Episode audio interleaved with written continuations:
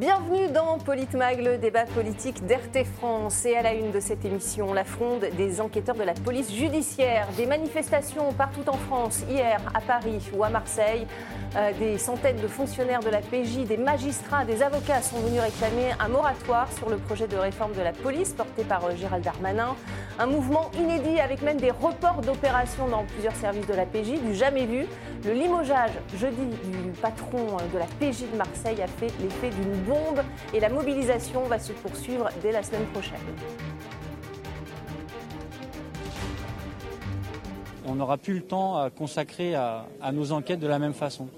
On déshabille l'APJ pour renforcer nos collègues de sécurité publique qui sont dans une situation catastrophique. Certains ont 500, 600 dossiers à traiter. Et en étant absorbé dans une filière judiciaire et en étant amené à traiter euh, ces- un certain nombre de dossiers de petite et moyenne délinquance qu'il faut traiter, euh, on ne pourra pas traiter de la même manière, euh, on ne pourra pas pourchasser les grands, criminels de la même manière. Monsieur Arella est visiblement un homme marqué. Il a donné sa vie entière à la police judiciaire. C'est le peut-être numéro 3 ou 4 de la police judiciaire française qui est débarqué aujourd'hui pour avoir fait sa mission. Et pour en parler avec moi sur ce plateau ce soir, notre éditorialiste Didier Maisto, bonsoir. Bonsoir. Face à vous, François Coq, chroniqueur RT France, bonsoir. Bonsoir. Arthur Paris, ancien porte-parole de Reconquête. Bonsoir. Bonsoir Arthur Paris. Et Jean-Pierre Colombiès, porte-parole de l'Union des policiers nationaux indépendants. Bonsoir. Ravi de, de vous retrouver dans, dans Politmag et merci d'avoir accepté notre invitation sur RT France. C'est inédit, donc, cette, cette fronde des, fonctionnaires de, la PJ, un, mouvement auquel se sont joints d'ailleurs des fonctionnaires de la préfecture de, de Paris hier, euh, qui ne sont pas concernés par cette réorganisation, on va en parler. Euh, Ça va monter en puissance, selon vous, monsieur, monsieur Colombiès? Déjà, c'est symbolique. Euh, la- L'APP, qui effectivement n'est pas vraiment concernée et qui se, se joint à un mouvement de, de colère de leurs collègues, de leurs confrères, euh, euh, d'abord marseillais, puis ensuite euh, à ceux qui se sont joints au mouvement de manière un peu plus élargie dans, dans l'Hexagone, c'est symbolique. C'est symbolique du- d'un mal-être profond au sein de l'institution judiciaire. Et j'insiste vraiment là-dessus. Ce, que, ce à quoi nous assistons, c'est une éruption de colère euh, qui est motivée par euh, ce projet de réforme qui n'a ni queue ni tête. On va être très clair, hein, je- on ne va pas tenir la langue de bois. Une départementalisation de services de, de PJ n'a pas de sens, et surtout de les mettre sous l'autorité d'un préfet local, ça, ça n'a- enfin, d'un directeur départemental qui lui-même tient ses ordres de la préfecture. À mes yeux, n'a pas de sens. On va, on va en parler pour, on va en plus en détail pour, euh, pour dire pourquoi. Euh, Didier Maisto, cette, cette fronde de la PJ, vous, vous, vous la comprenez? On la comprend, puis on la, on la voyait venir, puisque effectivement la Macronie ne tient depuis six ans que par la police. Alors elle tenait par la police euh, sur le terrain, qui ont réprimé durement euh, les- tous les mouvements sociaux, euh, qui ont été un peu achetés, hein, disons-le, les syndicats qui faisaient de la politique et puis qui ont eu quelques avantages plutôt, plutôt intéressants, on va dire. Et puis aujourd'hui, la police judiciaire qui est beaucoup plus discrète, mais qui est vraiment l'axe police-justice. Ouais, Qui s'attaque Euh, au grand banditisme. Qui s'attaque au grand et- banditisme, à la délinquance, etc. Et donc on voit bien que c'est une reprise en main, la tentative de reprise en main, qui avait marché d'ailleurs pour la sécurité publique sur la voie publique des policiers de terrain, et aujourd'hui une tentative de reprise en main pour mettre sous l'autorité du préfet, Mm. qui prend ses ordres évidemment euh, au cabinet du ministre de l'Intérieur, c'est un secret de Polichinelle, et donc il n'y a plus du tout d'indépendance. En plus, euh, on va sûrement en parler dans le détail, euh, la police judiciaire, euh, ça coûte cher, ce sont des enquêtes longues. Dans les statistiques, euh, bah, c'est compliqué. Depuis la réforme Sarkozy, d'avoir l'efficacité, on ne coche pas toutes les cases. On n'a on pas, la- toujours la de chance la réforme des d'aboutir. généraux? Oui, entre autres. Et, et donc, euh, voilà, là, C'est encore autre chose. Oui, c'est en encore parler. autre chose. Mais, C'est mais c'est aussi peut-être d'où cette crainte aujourd'hui. On, est au bout, au bout du bout Mm. du système euh, et du tandem, je dirais, police-justice. Et oui, je pense que ça va, ça va durer. François Coq, quel est votre. Oui, on va, on, va venir sur le, sur le fond dans un instant, parce Oui. qu'il y a effectivement beaucoup à dire. Mais Oui. ne serait-ce que sur la forme, Mhm. on est quand même dans quelque chose de quasi irrationnel. C'est-à-dire que on est dans une réforme qui a du mal à passer. On le voit depuis des semaines et des semaines, depuis la fin de l'été, ne serait-ce que ça, publiquement. Non seulement C'était fin août, hein, la présentation de. non seulement cette les, les services de la police judiciaire dénoncent cette réforme, mais ils sont épaulés, et il faut bien l'entendre, par les magistrats. Mm. Qui... Et certains avocats. Et certains avocats. avocats. Et tous ces gens euh, ne font pas souvent cause commune. Là, en l'occurrence, ils font, ils font cause commune. Donc, il y a, il y a une grogne là-dessus, avec euh, des, des gens qui avancent des arguments sur cette euh, réforme, ou plutôt contre cette réforme. Et le feu est, mis à la plaine euh, il, y a, il, y a, quelques jours, lors de la visite du directeur général de la police nationale euh, à Marseille, quand il est euh, mal accueilli par, par, par, les services et par les gens de la, police judiciaire. et donc, dès le lendemain, c'est ça qui est absolument, absolument fou, le directeur de la PJ de la grande zone sud est, est démis, de ses, est démis de ses fonctions. là, il y a une, il y a une stratégie du, du bâton qui est quand même très étonnante. Et c'est pas simplement, on peut s'en douter, le directeur général de la police nationale qui, euh, derrière, démet euh, son collègue de, ses fonctions. Il y a là le bras euh, et la main du, ministre, M. Darmanin, à n'en pas douter. Arthur Paris, quelle est votre, votre vision de, cette fronde ou de cette réforme Est-elle est-elle nécessaire cette réforme? Bah, J'aimerais aussi revenir, je suis évidemment d'accord avec ce qui a été dit, j'aimerais revenir aussi sur la forme. La forme, ce qu'on vient de dire, et puis la forme aussi du contexte national et international. Mm. Aujourd'hui, on voit bien qu'il y a des pénuries euh, d'essence qui sont quand même catastrophiques. Hein. c'est la mm. tiers-mondisation de la France, c'est assez difficile de, le nier. Il y a des pénuries d'électricité qu'on va avoir cet hiver. On a le porte-parole du gouvernement qui nous explique d'acheter un col roulé et de débrancher le frigo. Donc euh, tout ça fait quand même un contexte de tension sociale et sociétale euh, hyper tendu. Quel est l'intérêt stratégique, même de stratégie politique D'amener une réforme aussi importante maintenant, aussi clivante, euh, je répète ce qui a été dit, on voit bien que quasiment la totalité des corps constitués de la police ou, euh, ou annexes sont contre cette réforme. Donc je m'interroge vraiment sur la rationalité euh, du timing. Pourquoi maintenant? Est-ce que c'est la priorité? Je crois que les Français ont d'autres priorités aujourd'hui.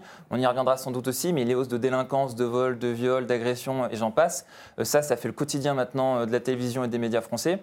Je crois qu'on attend un petit peu plus du ministre de l'Intérieur que de faire une réforme qui, encore une fois, va cliver tous les services de police. Alors, ce qui a mis le feu aux poudres, hein, on a commencé à en parler, c'est le limogeage d'Éric Arella, le patron de, la PJ de, Marseille. Une haie d'honneur a donc euh, été formée, vous le voyez, pour lui rendre hommage. Ça, c'est le jour de son départ. Euh, c'était un, grand flic, Éric Arella, ça rappelle, ces images rappellent, euh, à, mon, sens, en tout cas, le, départ du chef d'état-major des, armées, Pierre de Villiers, au début du mandat d'Emmanuel Macron. La même haie d'honneur, d'ailleurs, lui avait été faite par, euh, par, euh, par les militaires. Euh, Jean-Pierre Colombiès, vous le connaissiez Monsieur Arella? Oui, oui, j'ai eu l'occasion de, de, travailler sous son commandement indirect, puisqu'il était chef de mmh. l'unité de la brigade du proxénétisme à Marseille. Moi, je faisais partie de la brigade des stupéfiants, sous le commandement d'un certain Frédéric Vaux. Donc, ils se connaissent très bien. Ces deux personnalités se connaissent très bien. Donc, c'est un petit peu paradoxal et un petit peu étrange de voir aujourd'hui que l'ancien chef continue à faire preuve de son autorité pour euh, éjecter son, ancien collaborateur. Non, c'est quelqu'un qui, est honnête moralement, il n'y a pas grand-chose à lui reprocher. C'est un grand flic, comme, comme disent vos, vos Oui, oui, enfin c'est un flic aussi qui a commandé mm. des gens qui faisaient leur boulot avec conscience et professionnalisme. Alors, de fait, ça en fait un grand flic. Euh, il y aurait beaucoup à dire d'ailleurs sur, cette appellation. Mais bon, non, c'est quelqu'un qui, qui, n'a pas euh, été dans la confrontation dans le cadre de, mm. de, ces, de ces, commandements. Donc il n'y avait pas de raison de le virer, entre guillemets, comme mm. ça, aussi brutalement. C'est un message qui est très fort. Je regrette d'ailleurs que les, syndicats de commissaires ne bougent pas plus. Hein. Je mm. trouve qu'ils ils ont une réaction très modérée elle n'est pas, pas, visible autant que ceux des enquêteurs, que celle des enquêteurs. Je si vous le permettez, ce sera très important vraiment de comprendre ce qui arrive à la PJ aujourd'hui au regard de ce qui s'est passé il y a 30 ans en arrière. Mmh. Ce qui se passe aujourd'hui, c'est pas comme ça, euh, effectivement, d'un claquement de doigts. La, méfiance, la défiance du politique envers le, judiciaire date de, a commencé il y a de nombreuses années avec l'affaire Urba, si vous vous en souvenez. Très bien affaire financière qui avait euh, révélé les, qui était, euh, euh, les financements du Parti socialiste. Vous me pardonnerez de Urba Graco. Urba Graco, de plus avoir trop les détails, mais à partir de ce moment-là est née une forme d'interrogation de, la part du politique sur le sens donné à l'action judiciaire et donc en collaboration. Oui, et puis c'est augmenté, c'est d'autant plus accru que la vie politique s'est complètement judiciarisée aujourd'hui. C'est la crainte, la crainte des euh, enquêtes euh, qui, qui échapperait à l'exécutif Bien sûr, bien sûr. le martèlement, il faut savoir que l'institution judiciaire dans la grande maison de police est celle qui est la plus maltraitée de mm. toutes les institutions. Vous parliez du renseignement, le renseignement n'est pas du tout maltraité, au contraire, il a été très renforcé mm. au moment des attentats, ça se justifiait peut-être, mais pas à ce point-là, là encore c'est un autre débat, c'est un autre sujet. Mais on a déversé une masse de, fonctionnaires à la DGSI qui étaient... Euh, ce qu'il faut voir, je parle sous votre contrôle, c'est que quand on regarde bien la police, en fait, pourquoi les commissaires ne réagissent pas trop. Je vais être un peu provocateur, mais les commissaires, c'est un peu devenu des hommes politiques. Euh, ils sont dans l'espoir d'une carrière, tous. Ils sont dans les bons. évidemment. Les commissaires, ils sont plus tellement sur le terrain. Quand ils sont, ils sont dans les cocktails. gestionnaires. Ils, sont avec le sénateur, avec le maire, avec le député. Hum, hum. Ils ont toujours des, beaux costumes, etc. Les, polices, les officiers de police judiciaire, ils ont ah. les mains dans le cambouis. Tout à fait. Ils sont sur des enquêtes longues. Ils sont pas visibles. Ils dépendent pas du politique parce qu'ils sont pas en, en première ligne vis-à-vis -vis du politique. Et on comprend que effectivement le pouvoir politique, c'est sa tentation toujours de mettre la main à la fois sur la police judiciaire, Oui. mais du coup sur la justice, parce que faut bien comprendre la chaîne. Justement. Si c'est le préfet qui dit cette affaire, vous l'instruisez, cette affaire, c'est pas important, Ouais. on verra ça plus oui, tard, forcément. vous la mettez de côté, ça n'aboutit jamais. Il faut- oui, parce qu'il faut bien comprendre qu'il y a le contrôle des magistrats en permanence sur l'action judiciaire, c'est vrai, mais les fournisseurs de moyens, ça reste l'administration. Donc le commandement, il y a un commandement parallèle, à la fois judiciaire et à la fois administratif, qui va donner les moyens. Vous parliez de- du peu de soutien des, des commissaires. Euh, Mathieu Vallet, euh, porte-parole du syndicat indépendant des, des commissaires de police, a réagi néanmoins. Regardez. Un grand patron de l'APJ viré comme un malpropre, c'est du jamais vu. Eric Arella, 40 ans de police, servait Marseille et sa région depuis 2015. Unanimement reconnu par ses pairs, loyal, apprécié de ses troupes, il va laisser un grand vide à l'évêché. Sous l'ère Eric Arella et ses équipes, un règlement de compte sur deux est élucidé à Marseille depuis le début de l'année. Mieux, la BRI, la BRB, la crime arrivent à déjouer des règlements de compte en interpellant des gros voyous. Soutien total à Eric et toutes ses équipes. Voilà, un, Eh bien, hommage eh bien, j'attends que les représentants des syndicats de commissaires soient en tête de manifestation des OPJ dans les, sur la rue et on en reparlera. Sur la- Oui. Pardon. Sur Non, la, sur la- je vous en prie, finissez. Non, mais je, je- je- je veux juste très rapidement, parce que ça prendrait des heures, vous expliquer que cette dégradation, elle s'est perpétuée au fil des années, et notamment sous l'ère Nicolas Sarkozy, Mm. où on a écrasé le travail des, des- des services enquêteurs au motif de la politique du résultat, du chiffre, du Mhm. fameux chiffre qui a pollué totalement l'action judiciaire et des commissariats dans leur ensemble, ce qui fait qu'aujourd'hui, vous avez le plus grand mal pour déposer Ils avaient plainte, même, dans les. Hauts-de-Seine et dans euh, l'Ouest parisien, fabriqué des faux logiciels pour élucider les affaires. Mm. C'était une filière, Sur- sur la des centaines d'affaires. Parfois, il suffisait de les laisser dans les placards. Oui, sur, la méthode, beaucoup. sur la méthode, justement, le, le fait d'avoir euh, limogé le, le patron de la PJ de Marseille, euh, François Coq, euh, méthode brutale, là encore, euh, c'est la méthode du- de l'exécutif. Méthode brutale, mais qui est un révélateur, pas simplement sur les pratiques du pouvoir en place, finalement, ça, on a eu déjà de nombreux exemples et, et je crois que les gens savent globalement à quoi s'en tenir, mais c'est un révélateur sur, euh, sur, sur cette situation et, et sur les dessins peut-être cachés de, Mhm. cette, euh, de cette réforme de la PJ, et c'est peut-être ça qu'il faut qu'on arrive à. Après, c'est- la réforme de la police avec euh, ce volet. euh, Oui, mais alors, mais, mais commençons ça. par la, par la PJ. Sur la réforme de, de la PJ, il y a l'idée de politique du chiffre qui vient d'être évoquée il y a un instant. Le fait qu'avec un directeur départemental de la police nationale, celui-ci pourra potentiellement envoyer euh, les effectifs de la PJ sur d'autres dossiers et donc euh, aller faire du chiffre plutôt que d'être sur des enquêtes au long cours Mhm. qui effectivement En nécessitent fait, c'est la beaucoup petite et moyenne d'investissements. délinquance humain. euh, qui, Oui. qui est- qui est visée. hein. Voilà. Pour- Mais Pardon, allez-y. Non, non, Allez-y, je vous en c'est- prie. non, mais c'était pour conforter le propos. Euh, parce que j'ai eu des entretiens avec, euh, pardon, des directeurs, notamment des directeurs d'ESPAP, de, de- de Paris Intramuros, qui voulaient effectivement avoir la main, la haute main sur la PJ, au motif justement de l'équilibre des chiffres, qui justifiait cette volonté d'avoir la main mise sur la PJ, Mhm. au motif que la sécurité publique, ce qu'on peut appeler la sécurité publique, qui ne porte pas ce nom-là Mhm. à, à Paris et Petite Couronne, Mhm. représentait 82% de la criminalité. Oui, et en ça. disant, voilà, on, on a plus de 80% de la criminalité en portefeuille, la PJ n'en a que 17 ou 18%, légitimement, on doit avoir la main là-dessus. Et moi, je lui faisais remarquer, en étant un- un ancien de la PJ, que ça n'avait strictement rien à voir. Mhm. Que les dossiers traités par la PJ sont des dossiers extrêmement compliqués parfois. Je pense aux, aux enquêtes criminelles avec auteur inconnu. Les, les- les meurtres, il n'y a pas que les règlements de compte. Mhm. Il y a des meurtres non élucidés. Puis vous avez les dossiers financiers. Et on va être très clair, l'arrière-pensée, elle est là. C'est sur la gestion des dossiers financiers. Euh, les dossiers Balkany, pour ne citer que lui, a mis plus de 20 ans à sortir. Mm. Euh, il y a des dossiers financiers qui sont extrêmement compliqués par le jeu des sociétés écrans, Mm. des manipulations comptables. Donc pour vous, ça fait pas de doute. C'est vraiment une mainmise, euh, une volonté C'est de d'une mainmise. c'est d'une Mmh, clarté. pas d'ailleurs. Arthur Paris Bah, ils s'en cachent pas vraiment. C'est-à-dire que pour donner un peu d'arguments euh, crédibles, effectivement, Frédéric Vaux essaye, euh, essaye de dissuader, en tout cas de, de- de dissimuler. Pour moi, il va falloir aller sur le fond de l'affaire. Pourquoi Darmanin euh, porte une réforme pareille? Euh, Bon, ça a échappé à personne que Emmanuel Macron ne pourra pas se représenter en 2027. Ça n'a échappé à personne non plus qu'un ministre de l'Intérieur en 2007 est devenu Mm. président de la République. Je crois que ça n'a surtout pas échappé à Gérald Darmanin qui ne se cache pas d'être un petit peu son poulain et Sarkozy ne se cache pas non plus d'être son mentor. Donc je crois qu'on va pouvoir s'interroger, en tout cas moi je n'ai pas de problème pour le faire, sur le cynisme et le- la stratégie politique et politicienne de Gérald Darmanin. Mm. Il mène une réforme parce qu'il a un gros problème sur le bilan du ministère de l'Intérieur aujourd'hui. On va sans doute y revenir, mais Oui, les le- chiffres sont quand même les, les chiffres chiffres- de la criminalité qui sont. Qui sont mais les chiffres bons, sont accablants, encore une fois. se- toutes les grandes métropoles, les petites villes, les grandes villes, même les campagnes aujourd'hui souffrent de la délinquance, de la petite délinquance, de la de grande délinquance. de la criminalité. Et est, le, quel est le meilleur moyen aujourd'hui pour le ministère de l'Intérieur pour dissimuler ces mauvais chiffres que de récupérer la PJ, qui est effectivement une institution qui est très efficace, bien que réduite, donc à faible Mm. coût, et qui va permettre pour 2027 de nettoyer un petit peu le champ, de nettoyer un petit peu les tableaux, et de pouvoir euh, euh, permettre à Gérald Darmanin d'arriver et expliquer que son bilan était parfait, ce qui est loin d'être le cas. Donc je crois qu'il y a surtout une stratégie politique et politicienne extrêmement cynique. En tout cas, je commence à m'en inquiéter quand 95% quasiment des, offici- des officiers de police vous expliquent que la réforme est mauvaise. Si on continue de persister dans une mauvaise réforme, il y a un moment, il va falloir s'interroger sur le fondement même de cette réforme et sur la volonté politique. com- com- Jean-Pierre Colombier, c'est après on écoutera Gérald Com- Darmanin. complètement, non, mais très, très rapidement encore, enfin j'essaie d'être très rapide. Euh, le président de la République n'a aucune culture sécuritaire. Et, et ça, je veux dire, c'est un fait indéniable. Il- S'il en avait une, il n'aurait pas nommé Gérard Collomb, ministre de l'Intérieur. Il n'aurait pas nommé Christophe Castaner, ministre de l'Intérieur, et encore moins Gérald Darmanin, et surtout euh, Éric Dupont-Moretti, qui n'a jamais caché sa, sa- sa haine, littéralement, à la fois pour les magistrats et pour les fonctionnaires. Et d'ailleurs, qu'on fasse une petite parenthèse quand même très rapide, enfin non, pas très rapide d'ailleurs, sur le monde de la justice, qui est complémentaire du fonctionnement de la police. Bien sûr. Il y a un vrai, véritable problème de, de gestion des personnels au sein du ministère de la Justice. Et si, si on peut, je ne sais pas si vous faites passer l'intervention de M. Darmanin, mais après j'aimerais quand même Voilà, en parler parce que peu de gens le savent. Ce qui se passe dans les cours est très grave, est gravissime. Oui, bah, vous allez nous l'expliquer. Euh, le ministre de l'Intérieur a écrit une longue lettre hein, pour euh, euh, tenter de défendre ce projet de réforme qualifié d'indispensable par le ministre de l'Intérieur. Écoutez un extrait de, de cette lettre.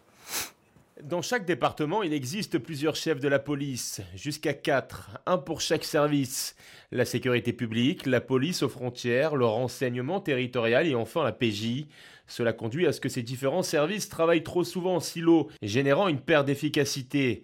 En conséquence, les taux d'élucidation sont en forte diminution parallèlement à l'évolution constante de la criminalité qui incite à une certaine adaptation. Les taux d'élucidation sont en forte diminution, euh, Jean-Pierre Colombias? Euh, oui, mais pas pour les raisons qu'il évoque. Euh, que ça fonctionne en silo, bah oui, c'est logique, puisque les services qu'il vient d'évoquer ne font pas le même métier. Mhm. Euh, la PAF n'a strictement rien à voir avec la PJ, donc ils n'ont pas de raison de, de vraiment travailler en synergie. Donc tout ça, Mhm. c'est du, tout ça, c'est pour vous, hein, pour Oui, vous oui, les pour- médias. Mieux hein, comprendre. Enfin, nous, on voudrait comprendre. Mais il y a- Parce que ça reste- il y a- il y a- ça reste de- assez dans- opaque, finalement. de ce qu'il a à dire, si on veut décrypter ce qu'il a à dire, il n'y a pas grand-chose à décrypter si ce n'est que c'est faux. Mm. Euh, sa réforme ne résoudra aucun des problèmes qu'il vient d'évoquer. Le fait que ça fonctionne en silo n'a jamais gêné personne, pas du tout. La, la crainte, c'est qu'un officier de police judiciaire euh, pourrait être limité au département. euh, Mais ça n'a pas de sens. Ce serait ça, alors Oui. que le- le- Ah, le- la criminalité n'a pas de ça frontières. mais il faut prendre des cas concrets. Si vous êtes au PNF, vous portez plainte, euh, le PNF se saisit Mm. ou s'autosaisit. Parquet national parquet national, des- euh, il s'autosaisit parce que l'affaire est su- suffisamment importante. Donc vous avez euh, un procureur, euh, quatre procureurs ad- adjoints, c'est une toute petite équipe. Mhm. Ensuite, euh, la police judiciaire est mandatée. Si vous n'avez pas euh, des gens qui sont toujours derrière, etc., il ne se passe rien. En général, euh, 9 affaires sur 10, elles sont classées, euh, classement sans suite. Mhm. Si ensuite vous saisissez le doyen des juges d'instruction pour euh, vous porter partie civile, porter plainte, etc., vous portez plainte, euh, il a très peu de moyens, et vous, en général, il n'y a pas d'enquête, ou des enquêtes sont bâclées. Pourquoi? Parce que, un, lui, euh, souvent, dans les affaires sensibles, on met des gens, des, des magistrats en fin de carrière, ou quand ils commencent à toucher un petit peu le bout de l'affaire et qu'ils Ah, voilà, hop, ils sont mutés. Et donc, c'est très difficile, dans des affaires complexes qui sont souvent à l'international, avec des ramifications à l'international, quand vous finissez, il faut l'avoir vécu, l'expérience, Mm. rue du Château des Rentiers, dans le 13e, dans des locaux pourris, avec des gens pas motivés, qui découvrent, qui découvrent le procès verbal. Et souvent, l'enquête n'a pas été menée, les réquisitions n'ont pas été faites, euh, il n'y a pas eu de perquisition, et on vous, on vous reçoit avec des yeux hagards. Euh, quand vous êtes victime ou plaignant, en vous disant mais euh, moi ça m'intéresse pas votre truc, apportez-moi la preuve. J'ai dit non mais Mm. c'est à vous de nous apporter la preuve. La charge doit être, à la- à la- elle doit être proportionnelle euh, au plaignant et le plaignant peut pas mener une enquête judiciaire. Vous voyez donc c'est ça concrètement qu'il faut comprendre, c'est de tout petits moyens. S'il n'y a pas de suivi, bah, évidemment ça finit dans les méandres. Parce Et que- pourtant, et pourtant c'est Voilà. la PJ reste Oui, efficace. Plus d'un criminel non, sur deux serait non, non, euh, il faut- il identifié faut par vous- la il police vous judiciaire. sachiez- il faut que vous sachiez quelque chose. C'est qu'aujourd'hui, alors où on parle, il y a un déficit de vocation Oui, inimaginable. ça- partout dans la police d'ailleurs. on a Oui, non, mais c'est grave, mais surtout en PJ. Surtout en PJ. Moi, j'ai connu une époque, je suis rentré dans la police il y a très À longtemps. cause des conditions de travail? Euh, des conditions de travail, surtout de la difficulté procédurale, de l'absence Oui. totale de reconnaissance du métier accompli. Euh, au- moi, j'ai connu une époque où pour avoir un poste en PJ, ben, on était 20, il y avait un Mm. poste, il fallait faire des pieds et des mains, enfin vraiment, il fallait montrer pas de blanche pour rentrer en PJ. hein. Mm. C'était vraiment pas de la tarte. Mm. Aujourd'hui, pour un poste offert, vous avez un candidat. Donc il y a une absence de, de- de- on ne peut pas mettre les gens en compétition, donc vous prenez ce qu'il y a. Donc c'est un peu compliqué, Mm. surtout quand vous avez des niveaux de recrutement qui s'abaissent d'année en année parce qu'il y a des vocations qui se perdent. Et quand vous entendez justement les propositions quant aux formations d'OPJ en école de police en 4 mois, enfin, c'est à mourir de rire. C'est, c'est- Non, enfin ça fait pas rire d'ailleurs, ça fait rire jaune. Donc pour la justice, par contre, et ça c'est important de le savoir, il y a une complémentarité théorique entre les services de PJ et la justice. Or, quand vous savez que les tribunaux manquent de greffiers, il y a un sous-effectif de greffiers considérable, que ces greffiers gèrent un nombre de dossiers aussi, enfin, en comparaison, en répercussion des dossiers gérés par les commissariats et les services de police. Des logiciels obsolètes, un matériel qui est en fin de vie. Euh, il faut savoir que leur ramette de papier. vous imaginez que des greffiers faut- faut l'avoir gagnent moins qu'une secrétaire administrative. Alors Mm. que des greffiers, je pense aux greffiers Mm. d'assises, signent des arrêts de condamnation qui envoient des gens parfois à perpétuité en prison. Ces Mm. gens-là ne sont absolument pas reconnus, avec des gestions de carrière un petit peu au doigt mouillé. Enfin bref, tout va mal au Royaume de France, quelque chose de pourri au Royaume de Danemark, et sous l'autorité d'un ministre de la Justice qui, honnêtement soit dit, était le premier à dire qu'il n'avait rien à faire là. Non, ça, Et pourtant, et pourtant, Gérald Darmanin annonce que les effectifs vont, vont être renforcés. Ah, mais c'est vont 23 peut-être. 000. vont peut-être. Alors attendez, oui, mais c'est important, le- les mots ont un, ont un sens. Quand il annonce aussi le recrutement de plus de 10 000 nouveaux policiers. enfin, je- Ouais, je- 23 000, euh, 23 000 personnels contre 5 600 C'est ça. agents Si aujourd'hui au sein de la DCP. Sauf que ce qu'il oublie de dire, c'est qu'il y a un mouvement croissant de départ à la retraite dans la fonction publique. C'est pas moi qui le dis, c'est la Cour des comptes. Jusqu'en 2030. 2030 sera la- l'année de l'apogée des départs en retraite massifs au sein de la police. Donc les recrutements qu'il annonce sont des recrutements qui ne servent finalement qu'à euh, colmater les brèches. Parce que vous avez des François commissaires qui ne fonctionnent plus du tout aujourd'hui, alors où on parle. La, la crainte, la crainte de ce qui s'est passé avec la réforme euh, Nicolas Sarkozy, c'est ce qui fait peur aussi aujourd'hui à, à ces officiers de police judiciaire qui- Déjà, qui- ce qui est très étonnant, euh, c'est que je, je- je reprends les propos de François Molins, le procureur général, bien connu Qui- auprès de la Cour de, de- de cassation, Mm. Et qui passe pas disait, pour un révolutionnaire. qui passe pas pour un révolutionnaire, et qui dit nous avons un système qui fonctionne et que l'étranger nous envie. Voilà. Mm. On va, il va dans beaucoup de pays, il dit voilà, on nous envie notre système de police judiciaire, et là, on veut le mettre cul par-dessus tête, comme dirait le président de la République, euh, il qui, qui se fait fort de reprendre quelques, quelques, euh, quelques expressions un petit peu, expression un du, petit du peu datées. 15e siècle. Donc, c'est étonnant de faire ça. Donc, il faut absolument chercher à comprendre pourquoi ils Oui. veulent faire ça. Pourquoi est-ce qu'ils veulent faire ça? On a commencé à en parler déjà tout à l'heure, tout de même. Bah, pour faire du, Dans ce pays aujourd'hui, c'est ça, ça fait partie des explications. Mais on voit bien que dans ce pays, c'est très difficile aujourd'hui, de manière euh, ostensible, voire ostentatoire, de faire en sorte que le politique reprenne la main sur le judiciaire. Donc il faut le faire par des moyens détournés. La réforme de la PJ sert très clairement à cela. Enfin, on le dit depuis le début, parmi les attributions de la police euh, judiciaire, outre euh, les questions de terrorisme, de grande délinquance, il y a les dossiers financiers importants et il y a la question des dossiers politiques. À partir de là, le fait de nommer un directeur départemental de la police nationale, de le mettre sous la tutelle d'un préfet. Vous avez peut-être vu que les préfets eux-mêmes pourraient potentiellement, ça fait partie, en tout cas c'est un amendement qui a été déposé au Sénat, être évalués une fois par an par les élus locaux. Donc on est en train de créer une république totalement fragmentée à la carte et de recréer des baronnies. Si vous voulez enterrer les affaires, à la fois les grandes affaires politiques et financières nationales, et à la fois toutes les affaires qui existent dans toutes les petits baronnies qui existent à l'échelle euh, locale, vous ne faites pas autrement qu'une telle réforme de la Ah, mais on voit bien qu'en fait, d'abord, c'est plus, euh, c'est plus un pouvoir, c'est un parloir. Quand on voit le nombre de, de gens mis en examen, ben, je dis bien qu'il y a- parce que c'est bien qu'il y a la présomption d'innocence, etc. Mais, non, mais quand même, si vous voyez le garde des Sceaux qui va nommer le président de la Cour de casse, etc., et qui, qui lui-même mis en examen et qui va être jugé pour prise illégale d'intérêt Enfin, par la on, on- on par la respecte la être présomption d'innocence. Non, non, mais euh, bah, il y a- quand même- y a quand même dire euh, un méga problème. Mais on voit bien, de toute façon, je ne vais pas employer les grands mots, mais que cet exécutif a un problème général avec euh, la démocratie, les contre-pouvoirs. L'autorité, Et peut-être et il y, a- il y a une dérive autoritaire, euh, ça c'est clair, mais parce qu'il n'a pas d'autorité, donc il y a une dérive autoritaire, c'est ça l'autoritarisme. C'est bander les muscles quand on n'a pas d'autorité euh, naturelle et que les, les dossiers ne coulent pas, les réformes ne coulent pas de source. Donc vous voyez, euh, avec Total, les réquisitions, vous le voyez avec les Gilets jaunes, On va euh, la- la- le aussi. 49.3, vous le voyez avec le CNR, alors qu'il avait dit lui-même, mais qui, qui, pour le- qui pouvait le croire, qu'il avait changé et que maintenant on allait pouvoir discuter, etc. Donc, euh, Arthur, Nicolas Arthur Paris, a- mais si vous n'êtes pas d'accord, je, Arthur dis- Paris, je il y a une, dis déri- une dérive autoritaire, vous êtes d'accord avec ce que dit autoritaire. Didier Ce qui est certain, c'est qu'en tout cas, sur le premier quinquennat, il n'y avait pas de contre-pouvoir, puisque l'Assemblée, il avait la majorité. Donc, euh, oui, ils ont fait ce qu'ils ont voulu quand ils voulaient. Là, le pouvoir leur a échappé un petit peu. C'est pas plus mal, ça devient intéressant. Hop, on ressort le 49-3. Donc, oui, il y a une forme de dérive, en tout cas, euh, qui est incontestable. Non, mais j'aimerais revenir sur le fond du fond. C'est qu'aujourd'hui, la police manque de moyens. De toute façon, tous les services publics manquent de moyens. On parle des hôpitaux, de l'enseignement. Plus personne n'a de moyens. Plus personne ne veut travailler. Il reste plus que la passion, euh, la vocation pour encore aller dans ces endroits. Et des moyens ont été euh, débloqués quand même. Non, mais pour- les moyens, justement, c'est là où je veux revenir. On débloque des moyens. Alors, vous savez, moi, je suis jeune, mais en fait, déjà, depuis que je m'intéresse à la politique, euh, depuis 10 ans, 15 ans, j'ai l'impression Mhm. qu'à chaque fois, on me dit il y a des moyens, des moyens, mais rien ne change. Aujourd'hui, sur le fond du fond, on a aussi un problème c'est que le premier quinquennat, il a quand même le triste bilan euh, d'avoir euh, le record euh, d'immigration, euh, environ 400, 450 000, c'est les chiffres du ministère de l'Intérieur, c'est pas les miens, Mhm. entrée illégale, illégale euh, par an, donc ça fait environ euh, 2 500 000 personnes sur 5 ans, plus 5 ans, on va arriver à 5 millions. Donc moi, si vous voulez, je veux bien un moment qu'on explique que la police manque de moyens, qu'elle travaille pas suffisamment bien, qu'elle travaille en silo, ce qui ne veut rien dire, Mm. qu'on va regrouper les exercices de police. Non. La finalité, c'est que Gérald Darmanin, euh, le bilan qu'il va devoir porter, c'est celui de l'immigration de masse, l'immigration incontrôlée. Je crois que plus personne aujourd'hui ne, fait, euh, ne veut nier le lien entre immigration et délinquance.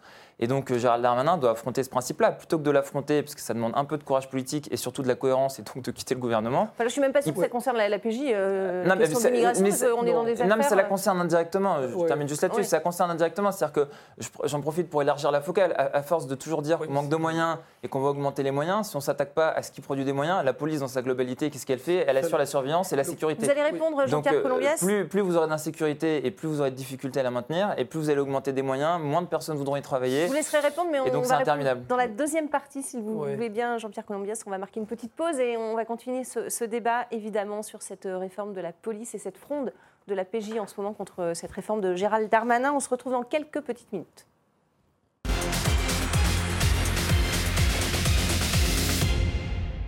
Bienvenue dans cette euh, deuxième partie de, de Politmag. On continue euh, ce débat sur euh, cette réforme de plus en plus euh, contestée de la réforme de la police. On parlait du, du budget, Jean-Pierre Colombias, euh, vous, vous vouliez répondre à... Oui, enfin, pas vraiment répondre, ju- juste compléter une- une- une- une- le propos Mm. par rapport au financement. Le financement, comme vous le disiez, enfin, c'est pas moi qui le dis, c'est le rapport de la Cour des comptes qui met un point d'interrogation sur justement la façon dont ce sera financé. Mm.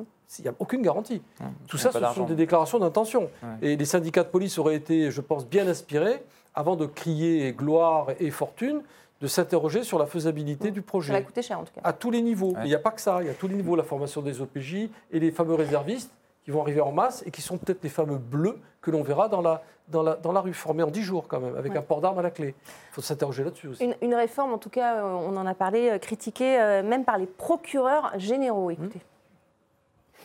Concrètement, la suppression projetée de l'organisation actuelle aurait pour effet de nuire durablement à l'efficacité des enquêtes les plus complexes, qui relèvent de la grande criminalité. Je citerai par exemple les trafics internationaux de stupéfiants, le blanchiment, la traite des êtres humains, les enlèvements, les séquestrations, les vols à main armée, les meurtres, les assassinats, tout ce qui fait le quotidien de la police judiciaire.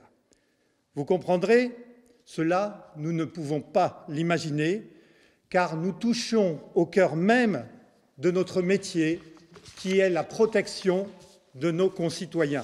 Alors déjà, c'est pas courant hein, d'avoir euh, ces magistrats euh, aux, côtés de, aux côtés de la, qui défendent en tout cas. euh, Non, mais c'est la voie du bon sens, là. ouais. Non, mais Pour- vous en quoi- pourquoi ça nuirait à l'efficacité euh, Mais parce que, comme enquêtes. ça, ça, ça l'a été dit euh, très clairement tout à l'heure, dès lors que vous limitez une action à un territoire aussi limité, aussi restreint qu'un département, avec en plus des objectifs Ça, de c'est pas mission- écrit qu'il y aurait une limitation Bah, territoriale. bah, si, vous départementalisez, ça veut dire ce que ça veut dire. Donc vous ne euh, pouvez pas aller au-delà de- du Bah, ce qui département. est totalement même- stupide, puisque les SRJ, enfin, qui s'appelaient avant SRPJ, Mm. étaient régionaux avec compétences nationales.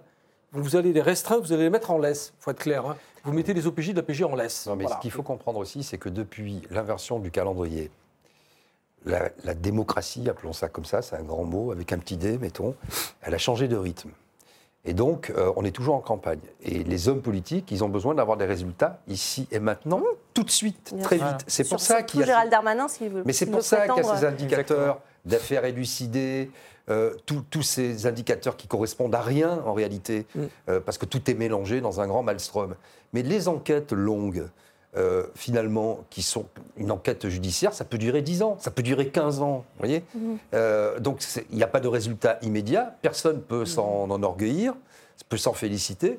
Et donc aujourd'hui, voilà ce que, ce que cette contre- réforme a produit, Non, Je C'est vais, quand même, catastrophique. je vais quand même défendre cette réforme, euh, François Coq. ça ne va pas être facile. apporter, apporter justement le, le- le savoir-faire des, des officiers de police judiciaire au niveau des- de, la, de la petite et de la moyenne C'est pas le criminalité. même métier.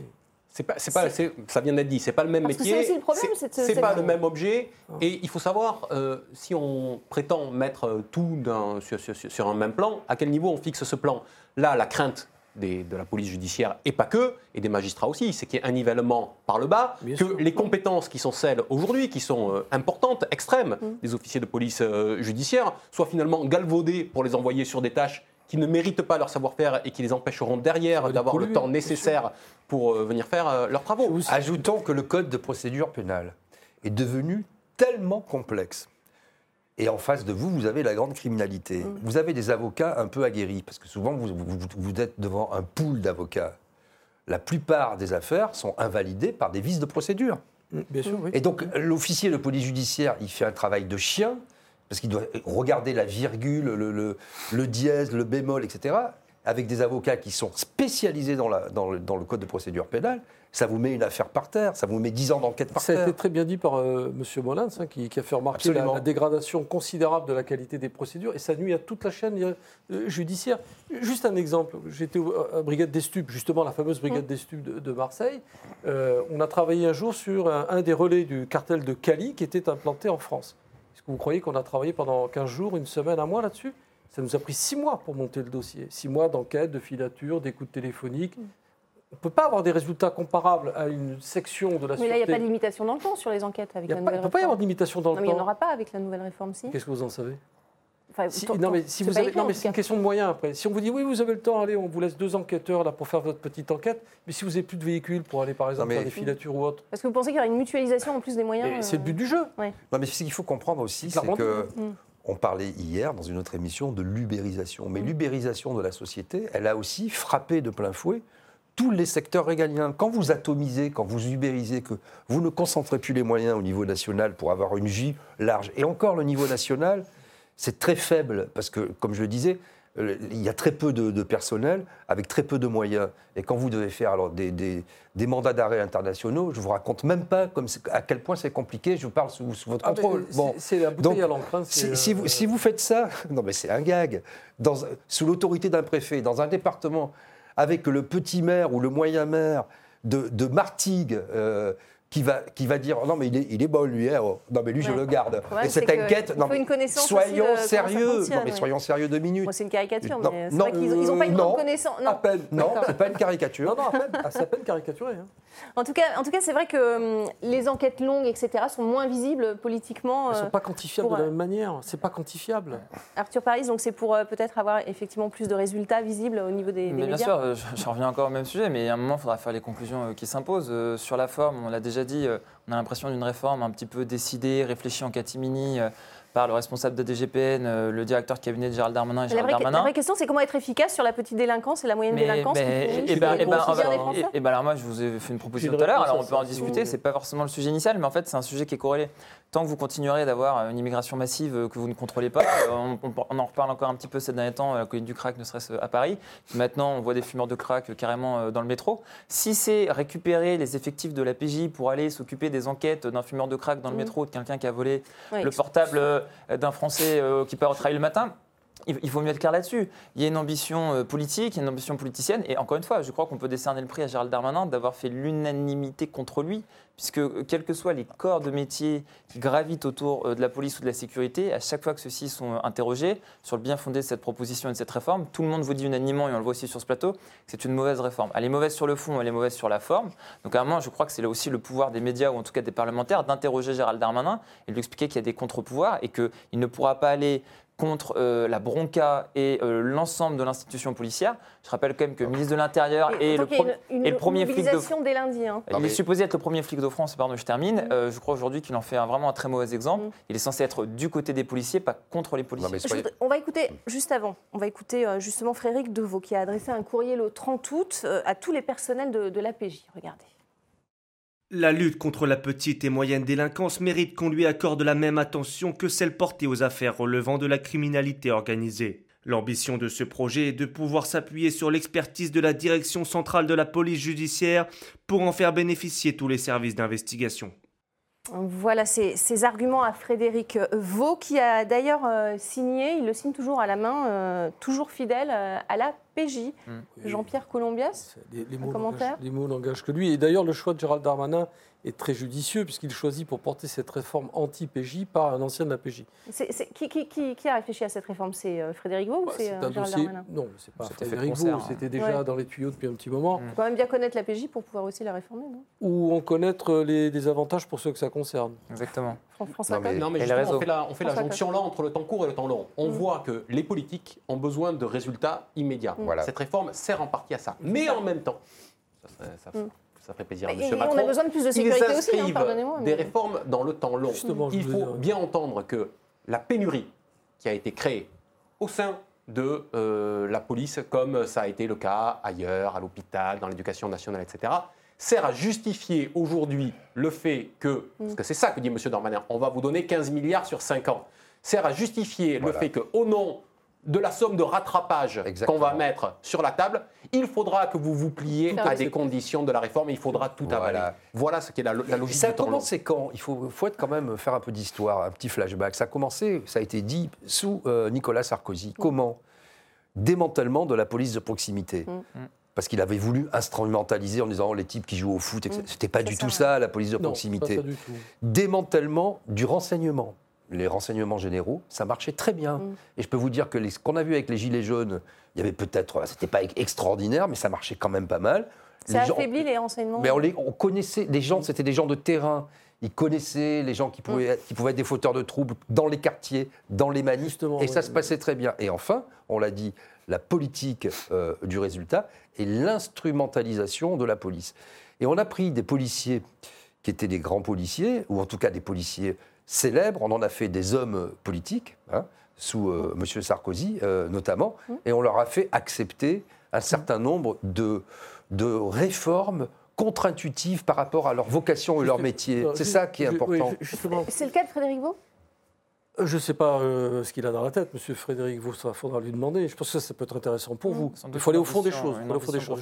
Juste une observation quand même qui est intéressante. Dans, dans cette réforme, qui est soi-disant faite justement pour euh, lutter contre la criminalité, petite, moyenne et grande, il n'y a pas un mot sur la réforme du Code de procédure pénale. Bien sûr. Je veux dire, personne ne parle justement de ce qui fait la, la- la faiblesse de notre système aujourd'hui, c'est la lourdeur de la procédure. Je n'ai pas fait. entendu M. et Darmanin dire l'application et l'application des peines. Oui, d'ailleurs, oui, puisque on manque de places de prison tout, au- tout au- autour de ça. Donc il y a une véritable, une véritable volonté de casser, mais pas de construire. Parce que si vous voulez vraiment lutter efficacement contre la criminalité, Enfin, on casse, mais j'imagine qu'il veut aussi des résultats concrets. Mais alors moi, je vais vous expliquer quelque chose de très clair. On va parler cash là. comment Je- comment, je comment vous résoudre ce problème de- j'ai 10 ans de d'insécurité stup. Je vous expliquer. Mm. J'ai 10 ans de stup derrière Mm. moi d'ailleurs, et la brigade des stupes existait avant que je n'y sois affecté en 85, et elle existe encore après mon départ, fort heureusement. Mais je vais vous dire un truc, les yeux dans les yeux, Mm. ça ne sert à rien. Les brigades des stupes, je vous le dis Ouais, aujourd'hui, ne servent à rien. Pourquoi? Tout simplement parce que c'est immense, ça représente tellement d'argent, ça représente tellement de pouvoir le trafic de stupes, que vous ne pouvez Mais pas, le- avec le quelques problème, flics de qu'il expo- qu'il explose. oui, mais il faut trafic. trouver d'autres moyens que le moyen judiciaire. Mm. Il n'y a pas que la répression mais qui peut endiguer le soyons, phénomène de. soyons- c'est très Il faut important ce faut que être dit monsieur. pragmatique. Parce que, vous voyez, il a parlé des prisons aussi. Les- Aujourd'hui, qu'est-ce qu'on fait? On ajoute, on dit, bah, on va mettre plus de places de prison, on va mettre plus de moyens, mais on n'a pas de politique générale. Il faut bien Mm. comprendre que la chaîne judiciaire et policière, elle est très imbriquée. Et la case prison, c'est une case, mais ce n'est pas toutes les cases. On n'a on jamais, parce que ça c'est le Mm. tabou français, on n'a jamais voulu réfléchir aux alternatives aux peines de prison de moins de six mois. Si vous faites entre les remises Ah, de peine, les machins, stupes, c'est encore etc. différent, excusez-moi. Mais Ouais. pour- Non, mais je suis d'accord. Mais. Enfin, si, on a trouvé le bracelet, dites que le les bracelet prisons- électronique, Non, mais pour- Didier pour- Maestro, je dirais pour la délinquance désengorger les voilà. prisons. Non, mais vous dites globale. les prisons, il n'y a pas assez de place. Ah non, mais il n'y en a pas assez, oui, il n'y a mais pas de- peine alternative, c'est clair. mais ce qu'il faut comprendre, que- c'est ce que. de, ce, que je comprends, c'est bien un manque de vision générale du Mais non, mais problème il de y a la, hypocrisie absolue, sécurité. je suis désolé de le dire comme ça, une hypocrisie absolue. Qui produit le, maximum, la grosse production en masse du cannabis? Qui? Le Maroc, tout le monde le sait. Il y a des champs entiers de résine de cannabis, de, enfin de, de- de fleurs de cannabis partout. Ça rapporte énormément d'argent au Royaume du Maroc. Bon, qu'est-ce qu'on peut faire contre ça? On ne va pas lutter contre ça parce que si vous faites ça, c'est l'économie du Maroc qui s'effondre, purement et simplement. La cocaïne arrive en masse d'où? D'Amérique du Sud. Si vous bloquez la production de coca, de feuilles Non, de coca Vous pas en le Amérique. pouvoir de la bloquer dans un pays euh, qui n'est pas le vôtre, en tout cas. Mais non, déjà, un, vous n'avez pas le pouvoir, et deux, ça n'intéresse personne. Il faut être clair. Vous n'allez pas lutter contre le trafic de cocaïne en, en Amérique du Sud. C'est une hypocrisie absolue de le dire. Ça fonctionne comme ça depuis des années, ça rapporte énormément d'argent, beaucoup d'argent liquide qui circule dans les circuits financiers internationaux, et on n'a pas les moyens de lutter contre et, ça. Et vous savez, les responsables marocains euh, ou euh, de différents pays d'Amérique du Sud, ils sont pas fous. Parce que s'ils interdisent euh, la récolte du coca ou du cannabis, etc., ben vous avez une, révolution immédiate, immédiate. Donc c'est bien un problème. C'est ce qui s'est passé en Afghanistan. Bien, reste peu de temps. Un problème de pauvreté. Je voudrais vous faire réagir sur euh, la politique à présent. Même la France insoumise, figurez-vous, a défendu la, police judiciaire. Regardez, ça, ça, a donné lieu à une passe d'armes avec le, le garde des Sceaux. Vous mettez à mal par cette réforme le principe le principe de sûreté qui est dans l'article 6 de la Déclaration des droits de l'homme et du citoyen. Dans un état de droit, dans un état de droit, quoi qu'il en soit, les enquêteurs sont sous la seule égide autorité des magistrats et non pas les désidérata, les lubies de tel ou tel ministre de l'Intérieur obsédé par ces chiffres. Vous êtes au paradoxe ce que Richter est au séisme, une référence.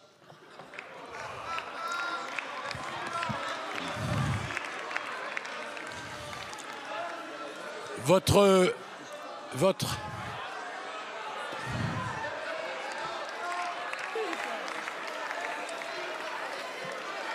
Votre, mentor, votre mentor a secoué des officiers de police judiciaire physiquement sentant et un magistrat du parquet. Vous dites régulièrement que la police tue, et voilà qu'aujourd'hui, vous vous levez pour soi-disant défendre la police. C'est extraordinaire. Oui, alors d'abord, euh, Arthur Paris.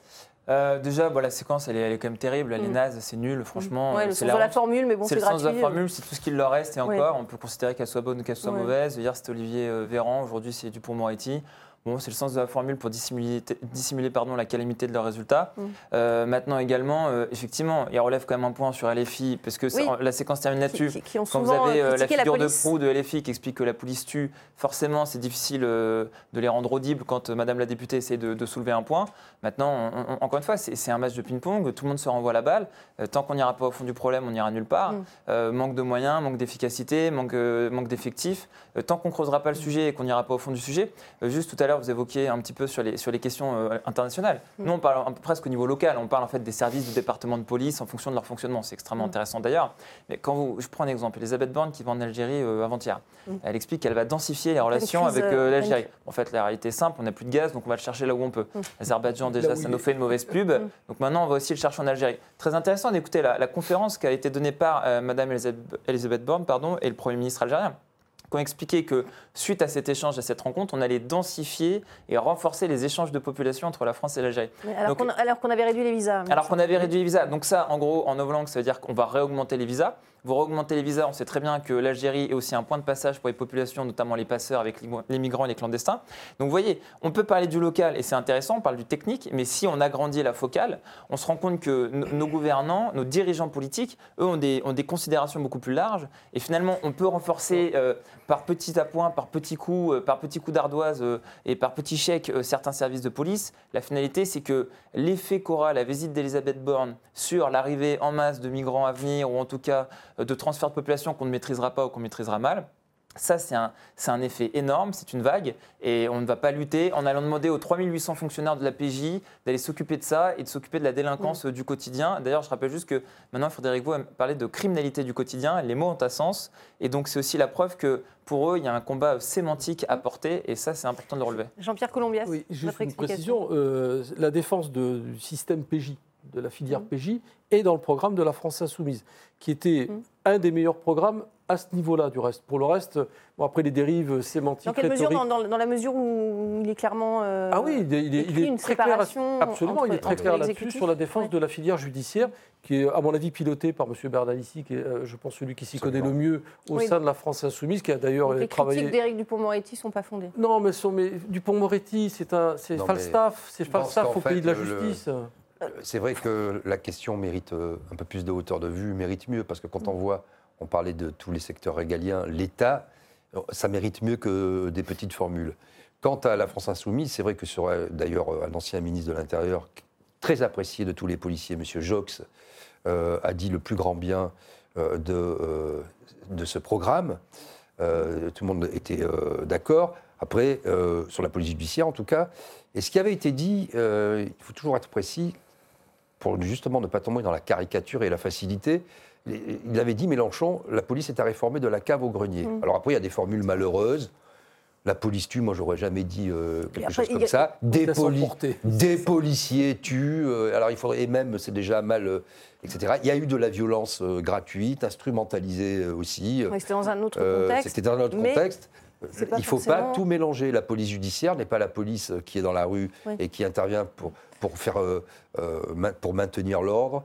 Euh, ça n'a rien à voir. Donc il faut savoir de quoi on parle. François Coq, une réaction? Oui, parce qu'au-delà de l'échange qui est pathétique, hein, Mm. c'est- c'est c'est triste de voir euh, que le niveau du débat au Parlement français est aujourd'hui aujourd'hui celui-là. Au-delà de ça, quand même, ce qui, moi, m'interpelle, c'est que on le voit sur cette question de la réforme de la PJ, mais comme on le voit sur la question euh, de la grève chez, chez, chez Total et, et chez Esso et sur le reste, les oppositions, finalement, n'arrivent pas à se faire entendre.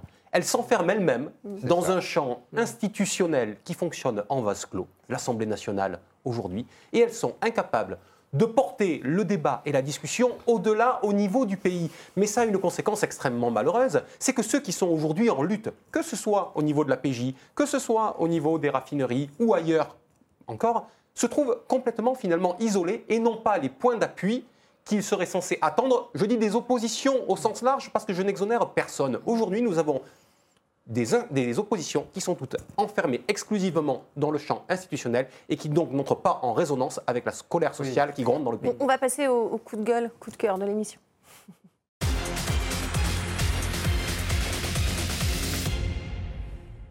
Allez, deux coups de gueule. Le premier, c'est le gouvernement qui réquisitionne euh, du personnel en grève dans, dans les raffineries de pétrole pour approvisionner les stations d'essence. C'est la chef du gouvernement qui l'a annoncé hier. Regardez. J'ai demandé au préfet d'engager, comme le permet la loi, la procédure de réquisition des personnels indispensables au fonctionnement des dépôts de cette entreprise. Ça y est, ça, a commencé. Un référé d'ailleurs a été déposé pour, con- pour, euh, pour essayer de, faire sauter ces réquisitions. Euh, Arthur Paris, c'est la bonne méthode pour euh, remettre un petit peu de normalité et, et de l'essence dans les réservoirs des Français? Bah, déjà, gouverner, c'est prévoir. Là, ils ne savent pas prévoir. Donc, le problème, c'est qu'un gouvernement pourrait attendre de l'anticipation. Chez eux, on ne peut voir que de la constatation. Je suis désolé, mais euh, moi, chaque fois que je revois euh, nos gouvernants, euh, je vois une forme d'amateurisme. Ça fait trois semaines que ce problème me couve. On le voit venir, on le voit vraiment venir de loin. Il n'y a pas que le sujet des raffineries, il y a le sujet de la guerre, il y a un sujet international. Euh, maintenant, c'est un passage en force. Alors, c'est ce que je disais tout à l'heure. On reparle du 49.3, on reparle de référé, on reparle de réquisition. Toujours la même méthode. C'est toujours la même méthode, c'est du passage en force. Mais si vous n'écoutez pas les gens, si vous n'écoutez pas la grogne, et je ne reviens même pas sur le fond, je ne dis pas qui a tort, qui a raison. Je parle de l'approche du gouvernement. C'est une approche toujours pareille, condescendante, un peu suffisante. Elisabeth Borne arrive, elle nous explique. Je tiens à rappeler quand même qu'en 2015, c'est elle qui a fait, qui a fait fermer Fessenheim quand elle était directrice du cabinet de Ségolène Royal. Donc, elle a une prime à l'incompétence, elle a été nommée Premier ministre par Emmanuel Macron. Donc, euh, moi, je veux bien qu'on continue de passer en force systématiquement, mais si on est incapable d'écouter la grogne, les gens, les broncas euh, et euh, les fronts de, de- de divers corps euh, sociaux de la France, on n'avancera pas, ce gouvernement n'avance pas, et ce gouvernement tourne en rond, et à force de tourner en rond, il finit par opter pour la dernière option qui lui reste, c'est le passage en force, et je crois que tout le monde y perd. François Coq, une réaction à ces réquisitions? Ben, ces réquisitions, elles servent au gouvernement à faire semblant de redevenir acteur de ce sujet. Parce que tout le monde a constaté depuis trois semaines, finalement, que celui qui n'a rien fait, c'est le gouvernement. Il a laissé faire, il n'est pas venu mettre la pression sur, euh, sur, sur les pétroliers pour euh, s'asseoir à la table des, des discussions avec, avec- avec les salariés. Et donc, le sentiment général dans ce pays, effectivement, que le gouvernement n'a rien fait parce que c'est la vérité. Il ne s'est pas chargé euh, de débloquer les stocks stratégiques en temps et en heure. Il a été obligé d'importer de l'essence depuis la Belgique. Donc là, ça lui permet, en prenant une décision qui est un, un pur artifice de communication, de dire, eh ben voilà, finalement, vous voyez, puisque euh, c'est- moi qui vais débloquer les, les choses, alors qu'en réalité, au moment même où Madame Borne disait qu'il fallait réquisitionner les, euh, les personnels, la discussion commençait entre l'entreprise et les, et salariés. Mm. Absolument. Il- nous reste un coup de gueule. Je vais vous faire réagir, euh, Jean-Pierre Colombias et Didier Maisto. Parce qu'il y en a d'autres euh, qui réquisitionnent. C'est à Villiers-le-Bel que ça se passe. Un groupe de jeunes a réquisitionné lundi une station essence totale tout en filtrant euh, l'accès aux automobilistes. S'ils euh, étaient du quartier ou pas, ils avaient le droit de, de faire le plein ou pas. Euh, on en est là, Jean-Pierre Colombiès, ça y est, il y a des zones de non-droit où, où les délinquants font la loi et... J'espère que vous ne le découvrez pas aujourd'hui. Bon, ils ont été arrêtés. On a quand même des cités Bah, nous, ça nous a étonnés quand même. on Mais s'est non, mais on, enfin, je- je- on a des cités entières quand même partout en France. On a parlé de Marseille souvent parce que ça devenait caricatural avec l'accent bon, la police provençal. est intervenue. hein, Non, non, mais peut-être, mais elle euh, intervient systématiquement. C'est le tonneau des Danaïdes, hein, il y en a toujours dedans. hein. Mais c'est ce sentiment d'impunité Mais oui, mais parce que le régalien a été massacré dans ce pays, il faut que ça n'échappe à personne. Quand vous avez des, des- des- des voyous de cité qui font des contrôles d'identité à l'intérieur des, des- des- des cités, vous avez tout compris. Ils font la régulation. Oui, qu'ils fassent la régulation dans les stations-service, ça ne surprend pas. Je vais vous en apprendre une peut-être. Il y a aussi des parkings à Marseille où l'accès a été euh, contingenté par les voyous. Ils ont viré les sur, services sur le port. sur le port aussi. Ils ont viré les services de sécurité. hein. C'est eux qui font rentrer les, les gens à l'intérieur. Non, mais je- je- quand je vous disais que le. Pour, le, pour les faire entrer, pourquoi? Pour aller. euh, Et, et payer pour stationner. oui, pour stationner. Oui. Bah, c'est mafieux Non, non, mais- donc. Oui, mais attendez, mais vous- vous- quand je vous dis que ce, ce gouvernement, malheureusement pour nous, n'a pas de culture sécuritaire. Mm. Enfin, on a quand même Gérard Collomb, nommé à plus de 70 ans ministre de l'Intérieur, qui à l'époque, souvenez-vous, a déclaré qu'il était prêt à partir dans la nuit du ministère de l'Intérieur pour ne pas rester aux responsabilités. Christophe Castaner, qui a été contesté dès le départ de sa prise de fonction, qui était prêt à se mettre un genou au sol. Aujourd'hui, Gérald Darmanin, qui parlait de factieux en voyant des manifestants scander des chansons. Enfin, je veux dire, on est dans, dans- au, dans- au sommet de l'incompétence ou du, du désintérêt, tout simplement. Didier Maistre, une réaction euh, Ouais, oui, de toute façon, c'est- ne peut plus le nier, c'est une évidence. Et puis, euh, l'école comme euh, la police ne peuvent pas être euh, les voitures balais de la société. Il y a- Non, mais là, des, des jeunes qui, qui Mais- cloisonnent euh, mais évidemment, une mais station c'est- pour faire la loi. mais C'est une, une des manifestations nombreuses de la petite délinquance en France. Je dis petite, mais elle pourrit la vie des citoyens. Les premiers d'entre eux, d'ailleurs, hein, dans les cités. C'est il suffit qu'il y ait une vingtaine de personnes qui euh, organisent un trafic. S'ils ne sont pas embêtés, après, ils sont Mm. chez eux. Et ça embête d'abord les gens qui, qui y habitent. Bon, ça, on le sait depuis 40 ans. Euh, rien n'a été fait. Au contraire, on a démantelé, j'en parlais, euh, les- toute la police de proximité qui connaissait, Une qui avait des liens forts, etc. Voilà. Ouais. Donc euh, aujourd'hui, on ne peut que Ouais. constater. Ça tombe pas de, Mm. Ces politiques ne tombent pas de la lune.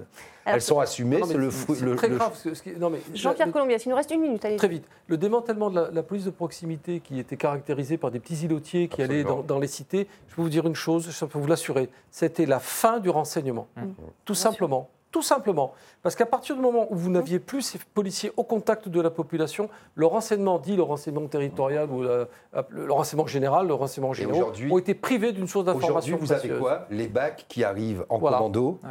qui, font, qui tirent le frein à main. On fait des images pour la télé et après on dit oh là là, ça se passe mal avec euh, les jeunes. Mais On ne maîtrise plus rien. comment vous voulez que ça se passe il- Ça, ça peut se passer que comme ça. Allez-y. Je ferai rapidement, mais c'est vrai que c'est la partie immergée de l'iceberg, la question des, des stations-service. Mais en réalité, c'est ce qui se passe partout en France. Moi, pour avoir grandi à Grenoble de 0 à 20 ans, je l'ai vu quotidiennement. euh, les, les Ah ouais. racailles, etc., dans les cités qui, qui- qui font ce qu'ils veulent. Il y a une déliquescence de l'État, de- l'autorité aussi, de l'État. Donc malheureusement, on ne peut pas attendre de la police qu'elle puisse faire grand-chose parce qu'elle ne fait plus peur. La sécurité, Mm. en tout cas, n'est plus en, en capacité d'être maintenue.